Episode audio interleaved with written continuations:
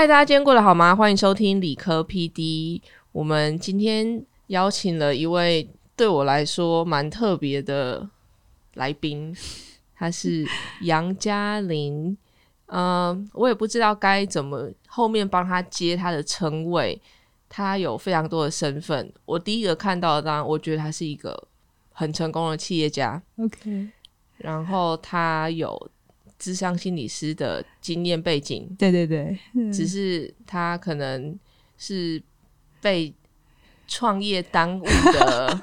这个呃心理师。OK，然后我第一次知道他，是嗯因为我买了一本叫做《心理界限》的书。对对，我在好多年前的时候，二零一七年，那一晃眼，今年二零二三了。六年嘞，，对，哦，然后之后我又嗯。看你真的蛮多产的，就 是写了很多书，然后之后呃做了 podcast、YouTube，有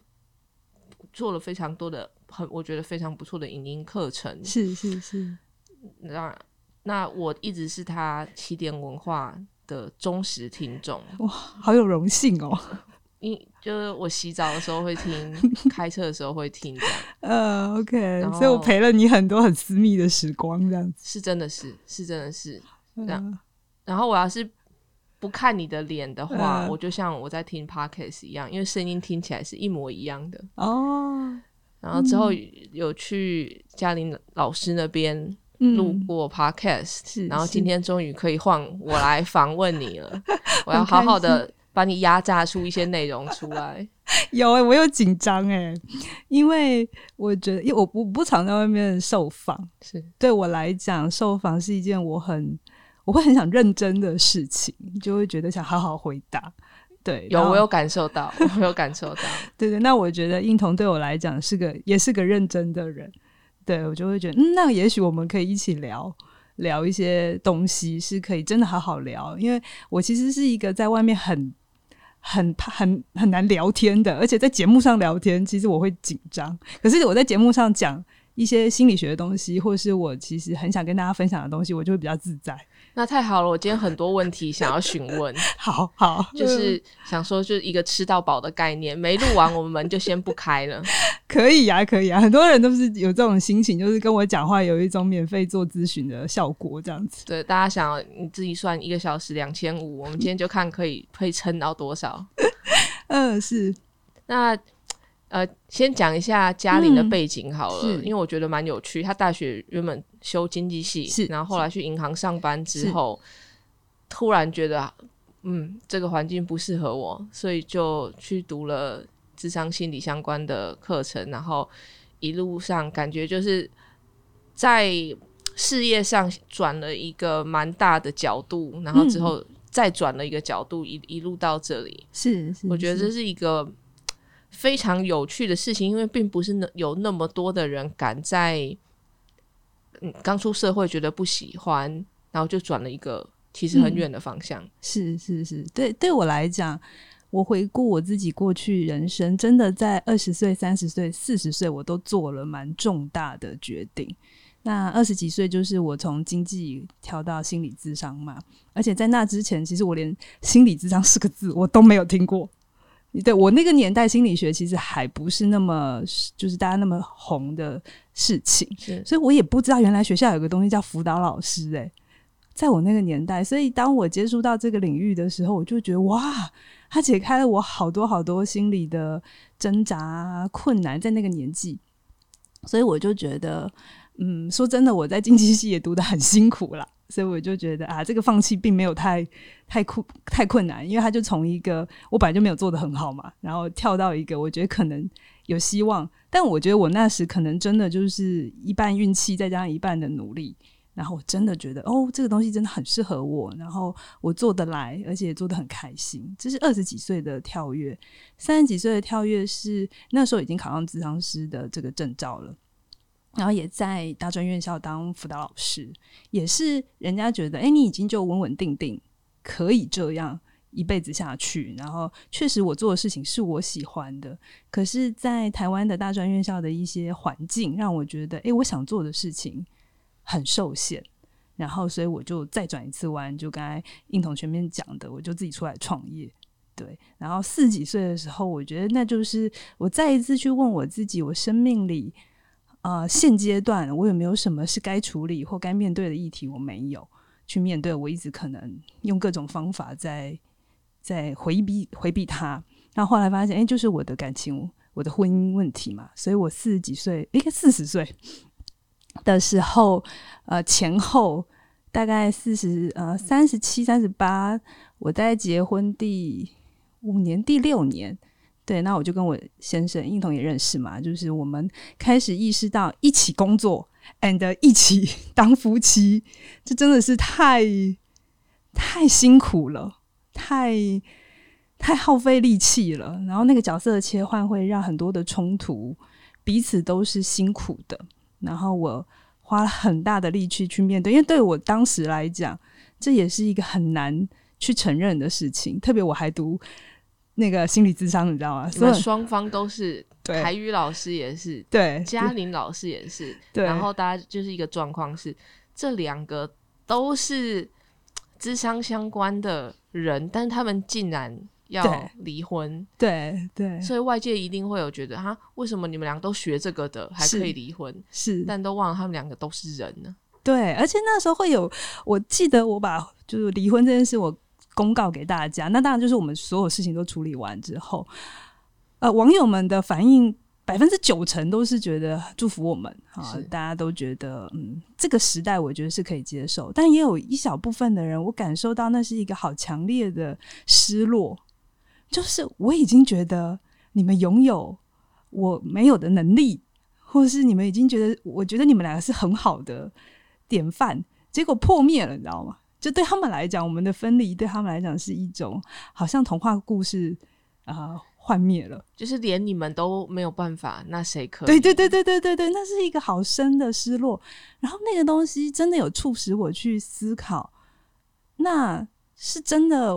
我们没做对什么事情，所以才分离吗？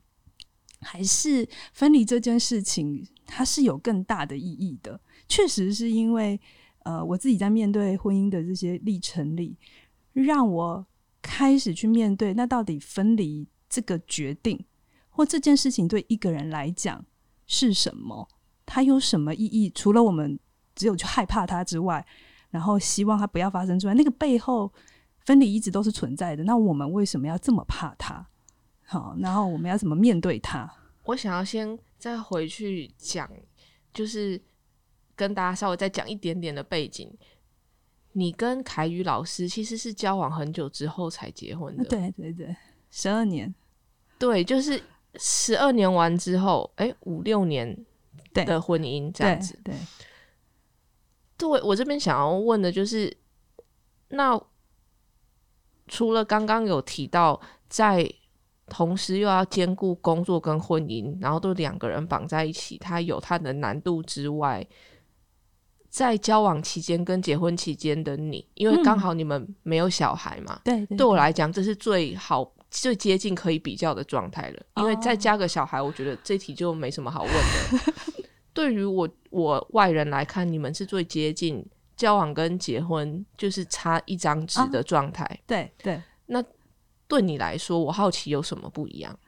嗯，这是一个非常好的问题，诶，我也自己问过我自己，到底差在哪里？说真的，我我我我记得我婚姻结婚典礼结束的那一天啊，回家有一种哎，我们刚刚有办过什么事吗？就是都一样啊，就是把礼服脱掉之后，就是哎，就两个平常就是会看到人，然后家也是这个家这样子。那我觉得呃，如果就相处的本质上其实是没有变的，好，就是一些分工，就是他他是呃常做的跟我常做的，那是。呃，你说公司的因素加进来有哈，因为之前我们其实是分开，他有他的事业，我也有我的嘛。然后后来因为一起成立起点，那我们也一起合作，合作的部分其实都是好的，对，因为我跟他的个性在很多强项上面更非常刚好的互补，我觉得也算是很幸福的事情啦。就是有一个完全可以跟你会的东西不一样，可是你们还可以互相理解。可是我觉得回到。亲密，我觉得婚姻或者关系里头更多的是那种亲密的状态。那那个时候，其实我大概也是从靠近三十五岁之后，我开始感觉到我的自我有些变化。那个变化是我从很年轻的时候认识凯宇，他是对我来讲，那是一种呃安全，或者是他身上有的那种很很有 vision 的那种呃呃能力。好，或者是让在他身边，我会觉得哦，我是一个比较能够去表达自我的这个人。我我其实，在那个关系的刚开始，其实我现在才知道，那个时候其实是有一个功能性的需要的。就那个时候的我，其实是小的，好，然后在跟我的原生家庭有关。就是虽然我一路的成长也都是呃学学业很好啊，然后大家也都觉得我很不错啊，就是都能做好，可是我内在其实对自己非常的没有自信。对，然后我觉得那个时候我需要靠旁边有一个我也觉得他看起来很厉害的人来给我安全感。嗯，所以你说这样的结合是错吗？我觉得没有错。回到二十几岁，我觉得他还是一个很好的选择。但是生命往前走了，然后反而是我在跟他在一起之后，学会了很多我以前没有的能力啊，有一些可能把自己说的更清楚，或是呃把自己的。状态可以更更能够去觉得这是我要的，就去坚持要，不会去有一种啊不好意思啊，或者是讨好啊，这些都是以前的我会有的。然后经过这样的互动，然后生命发生了很多事情之后，诶，我开始看到这个需求它越来越大，或这个自我我的自我要的东西开始不一样，然后。然后我就去把这些东西去回到我的亲密关系里去讨论，去去有一些沟通。那当然海宇也有他自己的生命议题啦，所以在我可能在我渴望的亲密关系里，有一些更跟以前不一样的他，好给他可能要更 soft，就是比较柔软的他，在开这一块上面，我们的需求开始有一些落差。嗯，那这些落差，一般人可能就会觉得，反正又没有到不能生存 生活下去，就就继续嘛。对，但我觉得我的幸运也在于我的心理智商训练会让我知道，这个东西我可以逃它一阵子，但我逃不了一辈子。对，所以我就决定好好去面对，然后我就去做我的个人智商，然后开始后面我们一起处理我们我们的关系到底要怎么处理这样子。你刚刚又帮大家问了一个很好的问题，嗯，就是到底什么时候，嗯，什么时机，或者是发生什么事，或者是我们要怎么感觉，嗯，到，哎，好像该走了。好，对，这是很常会问的，就什么时候该结束，对不对？其实这个问题它没有一个标准的答案哦。我等一下会讲三个。我觉得是比较大的方向啊，也是在我的感情里头有的一些征兆。对哈，我觉得第一个是，呃，如果你意识到你跟你的伴侣内在对爱的感受的需要是不同的，就是你们内在爱的语言是不一样。有些人爱的语言，我讲一个例子好，有些人爱的语语言是，他很需要对方买很多东西，让他感觉到他被照顾，他被重视。然后我讲的话你都有放在心上，他就会觉得很有爱。但有一些人不是，他爱的语言可能更多是呃语言的交流啊，或者是一些精神层次上的呃交流这样子。所以我在实务工作的时候，我确实有遇过那种先生，他从小他对爱的理解就是不断的给他身边的人他觉得很棒的东西，好，可能是车子。甚至是房子，而且他又负担得起，所以他就会有一种感觉，是我很爱你，可是我爱你的方法是我其实是他自己想被对待的方法。这个先生其实是他很有趣哦，他会他会没有办法买这些东西给自己，可是如果买这些东西挂在老婆的名下，他就可以，你知道吗？所以他自己的议题是他没有办法对自己好，可是今天有个老婆存在在那里，那他就用一种这样的方法去给爱。好，但偏偏他的老婆。就不是这样的人。他偏偏他的老婆非常渴望，因为先生事业要做到这么大才能买这么多东西嘛，所以他先生常常不在台湾，所以他常常要一个人照顾小孩，常常要一个人很独立的做完很多事情，所以他好渴望一个肩膀或是一个让他感觉到一种在一起的感觉，所以他们的。关系刚开始是可以的，因为这个太太一开始也是所有人就跟他讲说：“哇，你嫁了一个好先生，哇，你以后就不愁吃穿这样子。”但是他后来随着他自己的长大，也随着他开始看了很多书之后，他就发现啊，他从来没有喜欢过这种爱的他先生给爱的方法，然后就会让他开始困困惑跟挫折。他的状态是。每当他想跟他的朋友说他的先生哪里让他失望的时候，他的朋友就会反过来劝他说：“你先生其实很爱你，你看他都把什么房子都放在你名下，然后你看他明明可以出去外面养小三啊什么的，那你看他都愿意，就是一回国就到你身边，你要珍惜。那这个东西就让他很困惑，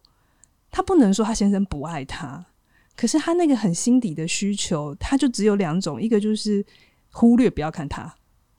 然后假装自己不这不重要。可是他的心灵会很渴。那另外一个就是他必须去跟他的先生说这样的需要。那这里头就牵涉到另外一件事情，就是沟通嘛。那这个时候其实呃不是说你的需求不一样就等于你们会分开。可是，在沟通的过程里，双方能不能真的？很有智慧的去理解那个需求的差异，呃，如果你愿意也做得到为对方调调整，好，那我刚才讲那个 case 里那个先生，因为他一直很忙于事业，所以对他来讲，情感的交流是一种他觉得很模糊的东西，所以他每次老婆要跟他谈一谈的时候啊，哦，他都觉得你现在又是哪一条筋不对了，哦，那这个反应就要让这个太太又更受伤，他就。就他就觉得我我其实没有要你送我这么多礼物，我真心只希望你人在我身边，好好听我说话。可是他先生因为他自己的议题而把这个东西再丢回来的时候，他的那个失落就更大。对，所以后来，所以他们的爱的语言不同，然后沟通的又没有办法有一个呃好的这个默契或者是共识，然后他们渐渐的就走到了第三个，就是他们的生命。开始要走的方向是不一样了，就是这个太太可能二十几岁的时候，她觉得，呃，娘家的妈妈都跟他讲说啊，你就结了婚，生个小孩，然后帮是呃帮呃先生在后面让他无后顾之忧就好。这是二十几岁的他也觉得好啊，我也觉得这好像该做的事。但是我想听众们应该有那样经验，你二十几岁要的，到三十几岁你要的，到你四十几岁你要的。其实都会不一样，而且不一样不是坏事，正是因为你成长了，你才不一样。如果都一样啊，你反而要紧张一下哦。其你怎么从二十几岁开始之后，怎么都一样这样子哈？所以我觉得这个太太也很棒，她也很认真的过她自己的人生。然后她大概也是到了三十几、四十，小孩都比较大一点之后，她开始觉得她跟社会脱离太久了。所以他就想说，他想回去职场。那可是因为已经脱离那么久，所以他就先回学校念书。他在念书的过程里，他非常的快乐，因为他终于找到那种，哎，同学之间可以好好交流，然后呃，他可以做作业，然后老师会给他回应，就是那种跟人的交流是他渴望的，然后。这个时候，他就真的是很挣扎，因为他接下来想要走的，就是他想要发展自己的事业，而他的先生还是希望他待在家里，所以他们人生要去的方向就不一样了。可是这不等于先生错了或太太错，好，这里面没有谁是坏人，而是生命这个课题，它就是不断的在流动的过程里。我们如果真的对自己诚实的话，不假装，就是盖起来啊，没事，明天。醒来就是一模一样的在在做事，我们真的要对自己诚实，这一定会发生。你们渐渐会要的不同，然后如果幸运的话，当然一起去呃继续走下去。但有的时候那个分裂太大的时候，硬要把彼此绑在一起的时候，那是一个很辛苦、很辛苦的关系。以前二十几岁的我，我听说我朋友看了一本书，然后跟我分享说：“哎、你知道吗？其实结婚风险一定很大，因为二十几岁的你是要一种一种人，嗯，三十几岁到可能五十几岁，你要一种人，退休之后你想要一另外一种人的陪伴。我那时候听完全听不懂，我觉得说不是吧，就同一个，然后一路到底了。好然后他就我朋友就试图要解释这本书的内容给我听，那我当下就还是还是听不懂。可是真的历经了结婚离婚之后，我真的完完全全的懂当初那本书到底在讲什么。对啊，但同时可能他讲了一半，就是你不是只是你你的身边会陪会换三次人而已，你自己可能也会脱胎换骨三次以上。对对，就是有人说你已经 outgrow 你的 relationship 了，就是这个意思，就是你现在的关系已经没有办法再适合你了。是是，是那很多时候，我觉得我们算是稍微比较敢讲一点的女生，对对对。跟可能思想上面，我们愿意为了自己，是。在很多时候选择离婚的时候，附近的我那时候，我甚至我还有有朋友一对夫妻站起来跟我道歉，啊，在我离婚之后说对不起，我之前真的误会你，我觉得你你只是因为哦你看起来比较强势，所以我们觉得得你的婚姻怎么样怎么样，都后是你你都是我的问题，或者是都怎么样，他不知道实际上怎样怎样怎样。然后我那时候就一年多之后，我突然得到这个吃完饭，突然吃饭吃到一半，他们两个突然站起来道歉，我觉得实在是太有趣了。是因为我们虽然年纪差不多，但他们两个是非常保守的，啊，对对，就是在他们的世界里面，没有什么互相可以过不去的事情。是是是，对，就是是呃，他如果男如果男生不小心出出轨一下子，嗯，哦，他们就会觉得啊那就是一时的嘛，讲一讲就过去了。是女生觉得不开心，忍一下嘛，就为了婚姻，为了小孩嘛，就这样过去了。但我相信身边的确是会有那些长辈或是平辈，他们真的看不懂。嗯，那你为什么就不能忍一下？对哎、这个问题我有问我自己，我问过我自己无数次、哎，然后我特别在个别智商的时候，我也问过我分析师无数次，为什么我非得坚持做这个决定？对，因为我身边真的那时候，呃，我们公公布我们就是结束婚姻关系的时候，哗然，就真的是所有人都觉得你们两个都你们两个了还不行，对，我那天去参观你们的新办公室，呃我看到你的前夫在那边很开心的弹钢琴给你听，我看到下巴快要掉下来。我想说，这么有办法这么和谐的互动的人，对。他竟然会离婚呢、对。就是因为我也是有经过离婚，那个中间的撕破脸、跟拉扯、跟各种伤害，嗯我完全在他们两个上面，我真的是看不到。我们没在你面前那样，跟我们先前没有经过那件事情是两件事。我们还是经验过我们之间很拉扯，是，但是可以在这么短的时间，另外一个人在前面很开心的弹钢琴，然后，然后你在旁边笑他说：“你可不可以去弹给别的女生听，不要再弹给我听了。我”我看到是当下是一个很各种奇怪的感觉出现在嗯，出现在在那里。我那时候有在那边当下傻了几秒钟，哦但因为你们聊天聊得太开心了，我就想说，哇，这就是智商训练的人可以做出来的事情嘛？就是嗯有专业训练，两个可以有办法 这么成熟的，后来还有办法继续一起工作。因为我嗯。目前遇到的所有离婚的，是。说变说朋友的，那真的都是已经是可能因为共共同朋友很多，或是大家想要维持一个面子，或者为了小孩，或是为了小孩，就是嗯。我们真的是只是表面没有撕破脸而已，哦私底下，你说是不是仇人？如果今天可能对方可能被车撞，脚断掉，然后都会想说，哦，那怎怎么只断掉一只啊？这种 OK，很真实啊，很真实。我也有过一一段时间，真的是痛苦到，如果我消失或他消失多好啊，会有这样的幻想。会，那这也是为什么我自己在经验我自己的婚姻历程之后，那包含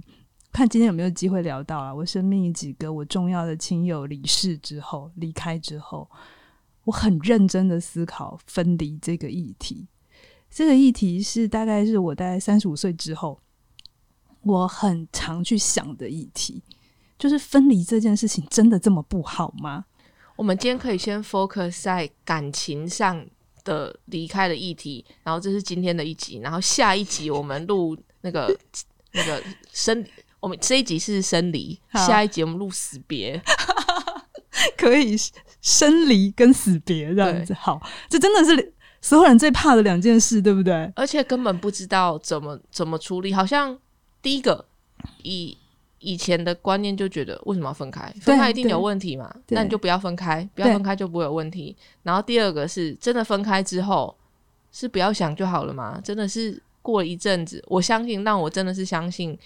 时间会疗愈很多事情，让你的伤痛变小。可是，在你头脑神经元重组的那半年一年的时间要怎么过？没有人讲。是是是啊，你光是刚才那三题，我们都可以都讲一个小时。太好了，分开一定是坏事吗？这是我第一个先问我自己的事情。那我觉得这是大部分人直觉的反应嘛，一定觉得做错什么，跟不是我错就他错，一定要有一个人是坏人。那这个东西不只有在感情里头、有的时候我们包含在朋友关系、或家庭关系、或职场关系，我们都是这样。当我们要决定分离的时候，我们第一个时间是觉得谁错了，一定有人做错。可是我很认真的去，就因为自己要面对这个议题，我就很诚实对我自己说：我今天想分离，真的是他做错什么吗？他当然有一百个我觉得可以更好的习惯跟我不一样。可是如果我扪心自问，他真的其实是就是就是我二十年前看到的那个人，他其实没什么变化，他还是有他很棒的优点在那。可是我们会分开，是因为我们就就我最前面讲的，我们生命渐渐要的不一样。然后那个分离其实是反而是应该要很健康的去看待它，就是就像你国中读完了，你一定要毕业才能去高中嘛，所以这意味着你国中做错什么了吗？所以你要去高中？不是啊，就是因为你长大了，所以你要跨到下一个阶段。所以我在发现一件事情，就是太多人把分离当一件坏事。可是如果你回头看人生，呃，生命的第一次分离，就是我们都从妈妈的身体里出来，生命的开始是分离，而最后也是分离。分离这件事情是贯穿所有我们人生所有的转折点、所有的历程里头一定会发生的事。如果它这么不好，老天爷为什么要我们经历一次又一次？而且从出生到死亡哦，这件事情。所以分离这件事情，如果你仔细去看的话，它不是坏事。分离好的分离是你去看见了成长，就好像我在呃，我因为自己的关系，所以我就设计了。一个就教大家 说分离的课程，好好说再见。那我为了想要让大家更知道说，这个说再见不是只是我个人的经验，其实是在心理学上面，在理论上面是支持的。小朋友，英童，你有养小孩嘛？对不对？你还记得他前面半岁以前、六个月以前，他是一个什么样的状态吗？什么都需要你，对他真的什么都需要你，对你跟他基本上是不可能分开的。对，我连上厕所我都把婴儿放在我的前面，是啊，是啊。那在呃心理学有一个叫客体关系理论，他在说，其实我们出生的头一个月，因为呃所有的能力你也看不见，小朋友是看不见的，然后很多的能力都还在长，所以第一个月是自闭期，就那个月几乎都小朋友在睡觉。好，如果你还记得的话，你想最乖的大概就是那个月了，百分之一天大概有二十个小时在睡觉这样子。可是他大概到从两个月到六个月的时候啊，他会跟妈妈进入到一种共生的阶段。我我想，真的当过妈妈的人都会知道，那一段时间，孩子跟你之间，那真的是绑绑在一起的。你你基本上是，他是非常非常无时无刻都需要到你，然后他哭。然后你就要去看他是是不是哪里有尿尿啊，还是他是饿呢，还是他单纯就是想要你抱抱？但是差不多六个月的时候，小朋友开始有抬头的能力了，对吧？差不多就是肩膀要训练他，对对对，他的脖子会硬，然后开始快一点的小孩，像我自己是七个月我就会做了。好，我是一个比较早的孩子，所以当孩子开始有抬头的能力的时候啊，他的世界已经不一样，你知道吗？他会开始意识到妈妈跟他是不一样的人。在那之前，两个月到六个月的时候，他会觉得他就是妈妈，妈妈就是我，因为妈妈永远都知道我要干嘛。可是当他开始有一些能力，他开始会抬头，他开始甚至会坐、会爬，他开始可以离开你。对他来讲，这个世界开始是完全不一样的。然后他开始才开始意识到，我不是妈妈，我妈妈是另一个个体耶。妈妈不会随时都满足我的需要。他开始要学会，你他是他，然后妈妈是妈妈。然后他开始学会，他会有一些需求是妈妈做不到的，因为妈妈是个人。所以这对一个小婴儿来讲是一个非常重要的成长阶段。然后在这个阶段的时候，他会要开始慢慢的。你知道待在你身边久的，他小孩会觉得很无聊，对不对？他就会挣扎，他就想要出去自己玩一玩。然后这时候我们大人就会很紧张嘛，要跟在他后面。可是通常如果你真的让孩子在一个安全的范围内去玩一玩，他其实大概遇到了一个挫折的时候，可能玩具打不开啊，什么东西打不打不弄不好，他会回来找你。对，然后这就是最早的分离。然后这里面有非常多非常多。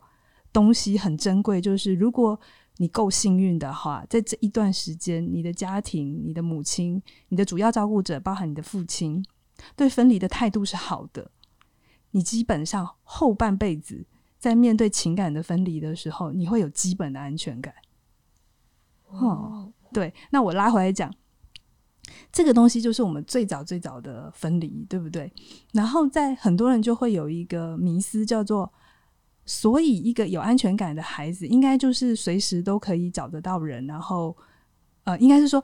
有安全感的孩子就是一个不会害怕分离的人。其实不是，有安全感的孩子是他敢离开妈妈，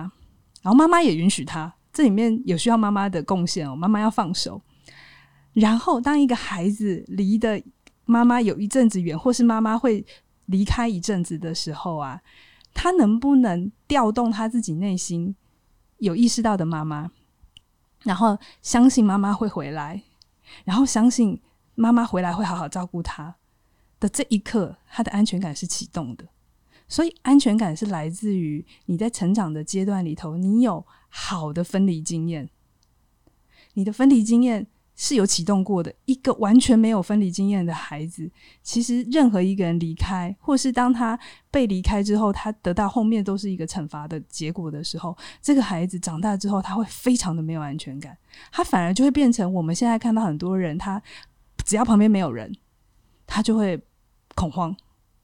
可是一个好的有安全感的孩子，是在他当然那个。要讲很久，但是在他成成长的经验里头，他的母亲或他的主要照顾者或他的家人是允许他出去，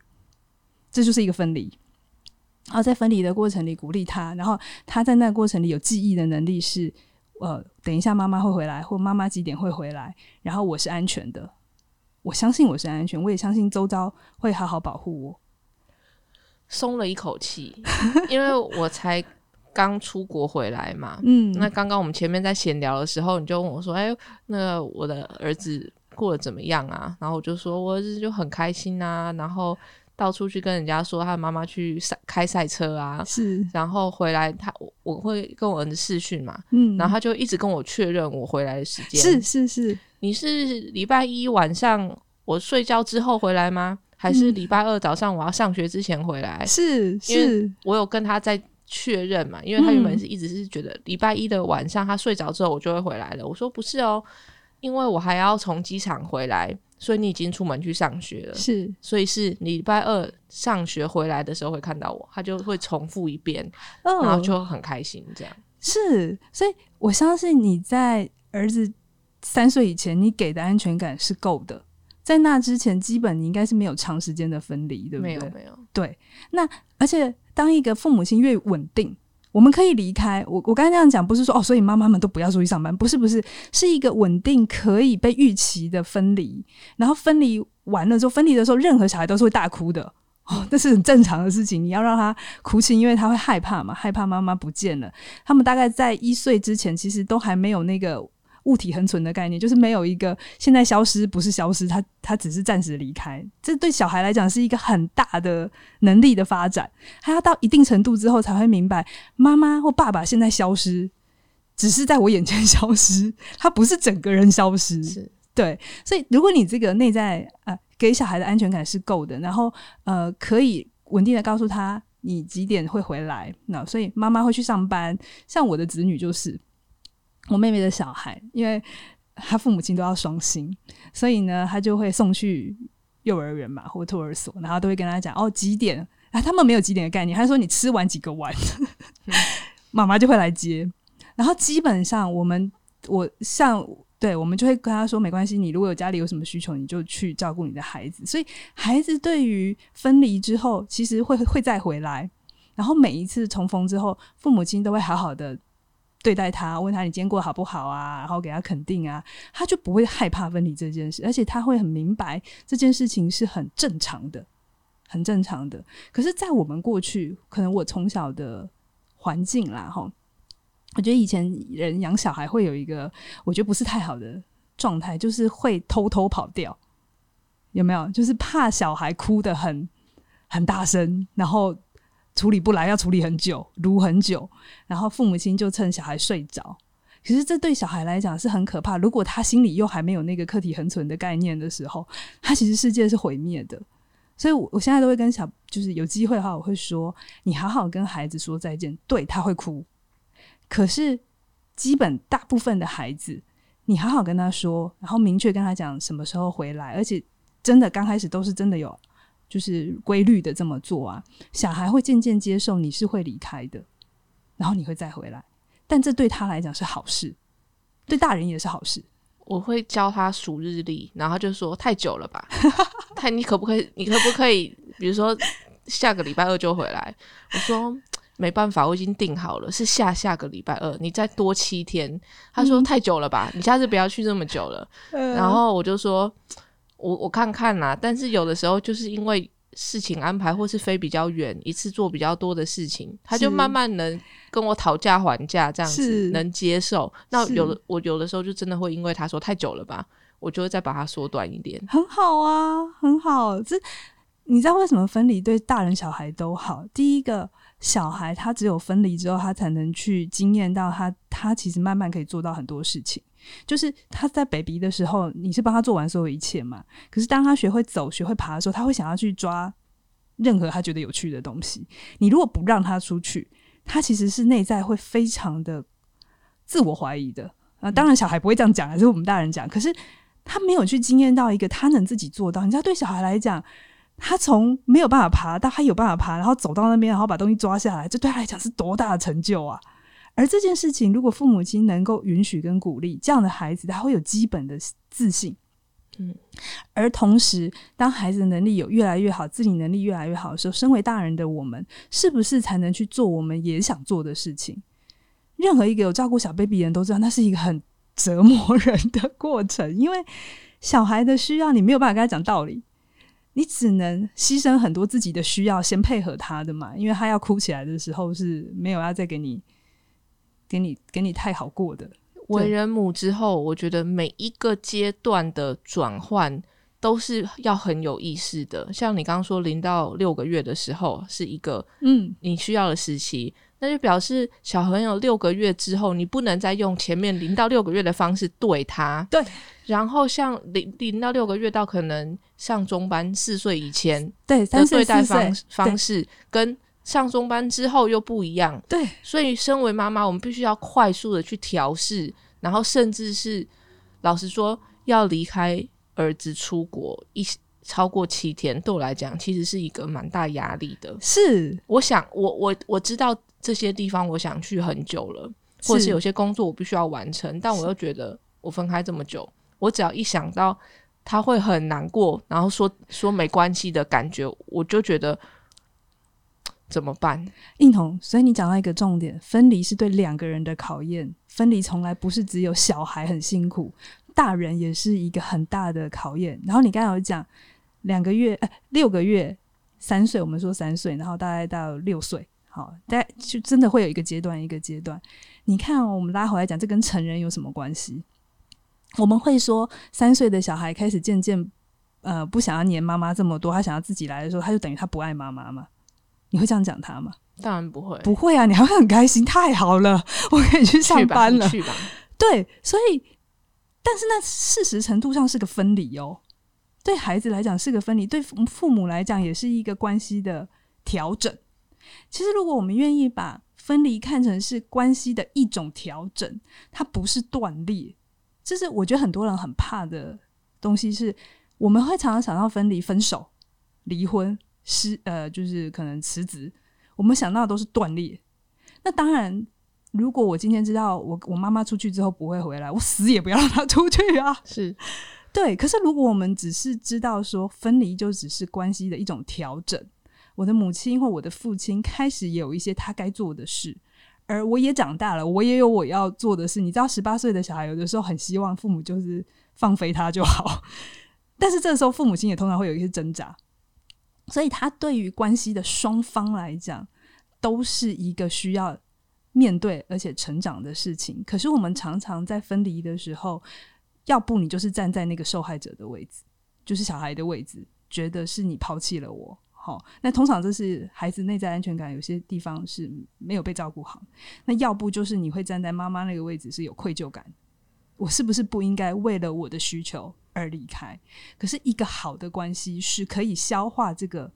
所谓受害者跟愧疚感，然后去明白没有人受害，也没有人需要愧疚，只要我们做好准备来面对这件事情，这反而是双方都可以好好成长的机会。这需要一次一次的练习，可以从半天、一天，哎，三天、三天，那再拉长一点，七天、七天开始，哎，没事啊，对他们都可以啊，对因为小孩开始去上学之后，其实是可能每个礼拜是会有一面两面那种作业的，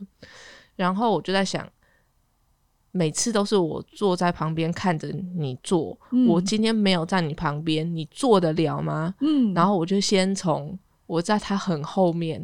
因为我先从坐在他非常后面看他开始。那他当然他写一下，他就会跑过来说：“哎、我你可以帮？你看我写了这些了，对他在充电，你知道吗？你全部写完，我再看。嗯然后慢慢的这样几个礼拜之后，我出国了，我视讯问他说：“你功课写完了没有？”他就很神气的说：“有了，我都写完了。是，所以英总你刚才讲一个很重要的重点，叫做要练习。为什么我这么想推这门课的原因，是我发现我们没有在练习分离，各种关系的分离。拉回我跟我前夫，大家看我们现在很很 OK，可是我们也一起经验了非常多的练习，非常多非常多，包含我第一次要提出我有这个念头，我可能想要结束婚姻的时候，你知道我内内在有多么的觉得无法，我自己都无法接受。可是我又觉得我需要拿出来谈一谈，不然这件事情会压垮我。我会我会假装我是个幸福的人，但其实我一点都不快乐。好，但是我练习，我没有一个期待，是我一说对方就要同意。我觉得这是很多人在处理分离的时候，因为自己太害怕，所以很想要说完跑就跑走，你知道吗？然后这件事就结案。那要不然就更不成熟一点，就直接人间蒸发嘛，对吧？那这就是会为什么我们一想到分离就会那么痛苦，因为如果你不希望你妈人间蒸发的话，你也就不应该这样的方法去处理关系嘛。一个好的父母的呃照顾，就是我们会一次一次预告嘛，一次一次练习，然后我们允许小孩可能刚开始只能做到一点点，但是你会去看见他的成长，然后鼓励他，然后再拉长那个能力区间，对不对？练习那个关系的分离也是。如果有人问我，当然我在这么短时间我没有办法，就是跟跟你讲说哦。要注意什么？要注意，这真的要讲很久哈。这也是为什么我一定要做课程，因为真的要好好讲，从头开始讲，要从要从幼儿的状态开始讲，然后你就会更懂大人的分离是怎么一回事。你单独切面的来看感情的分离的话，真的是很痛苦。可是如果你从人生历程来看的话，我自己真的在这个过程里，我疗愈非常大。我自己是在离了婚之后，我相信爱的。深刻的相信爱，而且深刻的明白爱的样子是什么。那真的是在我之前，我没有那么坚信过。诶，虽然我一天到晚跟别人讲爱自己，可是我在好好处理分离，练习一次一次的去面对我最害怕的事情，别人对我的误解，包含我让我所爱的人会不会难过，就像你会不会让你的孩子难过，一次一次练习，一次一次核对。那当然，这里面有。好的时候也有不好的时候，对方的状态也不是你想干嘛就干嘛。但我知道很多人就在这里说：“可是我的那一个人，他就是讲不听啊，他就是就是个就是个疯子。”我会说，通常关系走到那不会是一天的，他一定是很长一段时间。那那我们就从现在开始开始好的练习。但是不要期待，我没有一个解方说，你告诉我怎么跟我的另外一半说，然后他就可以好好的跟我分开，然后不会跟我吵这个吵那个，然后分这个分那个，我没有这个东西。可是我可以告诉你，一个好的关系，它需要你自己先对分离这件事情有一个完整的认识，明白了这是为了什么，不是为了伤害，而是为了成长。因为我们从头到尾，从出生到死亡的分离，就是只是为了成长。我补充一下，这需要非常大的勇气，尤其是在处理离婚之后。离婚有老实说，离婚对我来讲是一个很大、很大、很大的伤害。从外界对我的误解，我相信非常人、非常多人，因为我其实我没有太，我没有把太多的发生的事情跟大家说过。是是。那很多人对于离了婚的标签，嗯，还是带着蛮多负面的色彩的。然后又是可能相对算是一个成功的女性，然后大家会对他有些投射，有些猜测。我花了非常多的力气在消化这个，嗯，我也因此更强壮了，是我更懂得爱了，爱我的人更明显了。是，那不懂我的人让我知道我没有问题，是你从另外你的角度看到某个你猜测的我，那也不是我。我对于我自己的概念更明显了。是，印彤非常好。你在刚才讲的这个过程里，叫做我们经验了一个很剧烈的，你说创伤也好，或者一个事件哈，然后我们的自我会有一点损害嘛，就是我们会开始怀疑。我到底是谁？我是不是真的很不好？这件事情其实不管是分离的，是你是主动提出的，还是你是被动被接受，是同时都在经验的。很多人会觉得主动说出来的那个人不会痛，然后他是很快活逍遥的，可是其实没有。只要他没有人格上的问题。双方是会痛的，可是你刚才在讲的是，也因为要离婚这件事，你意识自己，你你不断的去问自己是谁，你想成为一个什么样子，而谁是你真的愿意再进一步接受互动的？其实你在做的是我们另外一种东西，你的界限在建立，对吧？台湾人常常我在在实务工作最常会被问到，说是我的家人没有界限，对吧？我的家人啊分不清楚。钱是我自己的，跟他的，哈，关于钱啊，关于照护啊，这种没有界限，其实就是没有分离，害怕分离。所以，当你能够明白分离是什么的时候，你的界限会慢慢的长出来。有，我有发现，我有发现，我在经历的这个过程之中，我原本没有觉得我一定得这么做的事情，慢慢觉得不行啊，我就是得这么做啊。就是这么而且我这么画出界限，不代表我是坏，不是我是坏的人，是就是这是我的原则，是这是这就是我，我已经不再会因为我觉得你会怎么想我而做这件事情了。嗯，这对我来讲是其实算是一个某一方面很多东西的倒塌之后，我才看起来原来这些东西这么这么虚无。是我只拥有我这些拥有的，那我要更加的保护这些东西。就是我，我变成有开始一层一层的看到外界对我来讲的重量是什么，我内我的核心的关系的对我的重量是完全不一样的。那我干嘛要因为怕一个我根本不认识的人讲我什么而改变了我？是啊，是啊，所以应同对你来讲，反而这一整个过程结束跟呃你历历经之后，你会觉得你自己成长了，对吧？对你你真心觉得，嗯，你长得更好了，而且你更更有信心了。之前不是有发生过我上课程，然后被人家什么攻击啊，各种说我怎么样，我就很云淡风轻的跟我朋友说，离婚我都经历过了，这个有什么？真的是这个都有什么？我最对我最重要的核心风暴，像核弹一样的爆发过，你外面那个小小的东西，对我来讲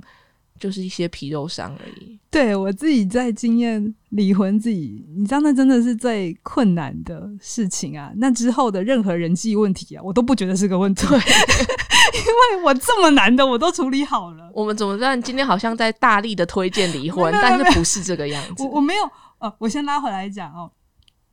太早跟太晚的分离都是不好的。好，我真的没有要鼓励大家离婚，但是只我我不我也没有鼓励，我只是要说，但是这件事大家太害怕到不去学习跟成长，反而会造成副作用。我只是想要讲这件事，但是我没有要鼓励任何人在还没想清楚的时候就分开哦。就算我离婚，我也是经过个人之商、双方之商各种想，我才做了这个很艰难的决定，并不是我跟你说，我跟你讲，离完婚你会成长，赶快去离，不是这个意思哦。不是不是不是，对我会我课程也有讲，还有一个很长的准备期哈。但是我要说，如果你太早就分离，就是任何关系当有发生摩擦，然后你就觉得算了算了刷刷可以，我要结结束关系，这绝对是不成熟的表现。好，因为你要去经验到一段关系的磨合，那里面有很多很多能力要去培养。如果你穿越得过的话，你的你会真的知道怎么去建立关系、维持关系，然后明白连接人际关系是什么。所以太早的分离，如果你有发现，好像你跟任何人来往，不管任何关系，三个月、半年甚至两年是你的极限，那你真的要好好看看你跟他人连接发生什么事。你的问题不是要分开，你的问题是没办法开始。是是是是呃，但是如果另外一种一直拖着不分离的，好，我想我们听过这种故事，三十年、四十年卖给一个家，然后呃死不离婚，所有人都跟跟他讲，甚至小孩都跟他讲，你可以离开没关系，我们都大，但他坚持不离开的时候，这种太晚分离的、啊，其实那个自我已经是完全脆弱到，就是很。他是完全没有自我，他才能忍受一段关系这么久。像这么晚的分离呀、分离对他们来讲真的太巨大。那只能说，他因为不想分离而逃避的是他自己更真实的成长。因为对他来讲，如果他忍了四五十年都不分开，现在分开，那过去四五十年什么意思？对啊，对啊那就太残忍。太晚，所以太晚分离，我们也要处理非常多的悔恨，非常多的呃失落。所以我说我没有一个好的时间点，但是你可以看一看，拉回我们前面讲了，你内在爱的语言，对方方双方可以有一个共识吗？然后你们生命走到这个阶段，接下来还有一一致的目标吗？如果你们接下来一致的目标都是要想要让孩子一起养大养好，那也是很好的，没有一定要分开，或是没有非得要选择离婚这件事情，就你们找得到可以继续。可是如果没有了，没有爱的语言，然后也没有共同目标，然后沟通一直都出现卡关的时候，让分离这个选项进到你的脑袋进去就好，你会开始有个出口，你才不会很多的攻击，对自己的攻击，对对方的攻击，因为你一直觉得分不开就没有光，没有光你会有非常大的害怕。可是如果我们开始意识这可能是个选择，但我不会轻易启动这个选择。你会开始有一个出口。是，嗯，就让我们不要害怕来谈分离，好好的面对这件事情。是然后分手是需要练习的，是是，不要害怕有这个选项，不是说你只要一闪过去的念头，你就是个坏人，而不是这样子的，而是好好好好想一下，人生就这么一次，是一百年的时间，那你过了多久了？那你觉得你最后你接下来还想要继续这样子吗？是你把它想清楚之后，未来我觉得你对于自己或者是生活的容忍度会更高，因为你想清楚了，你觉得 it's okay，那那那就很好。但让你觉得我我我或许还有更好的选项，这都需要勇气去追求。是的，是的，能处理好分离是相对会成熟的人，因为我想应彤你在职场上看到很多人嘛，你看越能好好说再见的人啊，不管各种关系，他能好好，通常他的情绪稳定度都是比较好的。这就是会连到我们下一集，所以我们这一集我们就先收个尾了。大家应该听得目瞪口呆了。我们今这是我目前最长的一集，但我觉得我可能一分钟都没有想要把它剪掉，我想要呈现给大家。然后谢谢嘉玲，是特别来跟这边跟我们聊感情上的分开跟嗯小时候的关系，嗯你跟照顾者的关系怎么会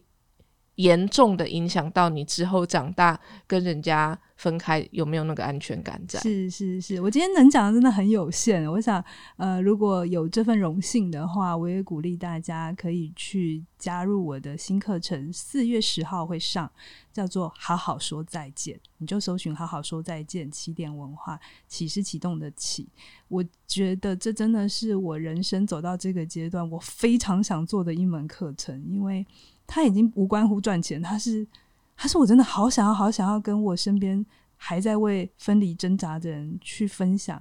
我真的走过了一遍之后，重点在哪里？不只是感情、家人、职对场，对还有死别对，这些东西。那我们就下一集见。好，那今天就这样啦，欢迎到 YouTube 或 Podcast 留言跟我分享你们的想法。谢谢收听理科 PD，喜欢的朋友们帮我到 Apple Podcast 留言加上五颗星。理科 PD，我们下次见。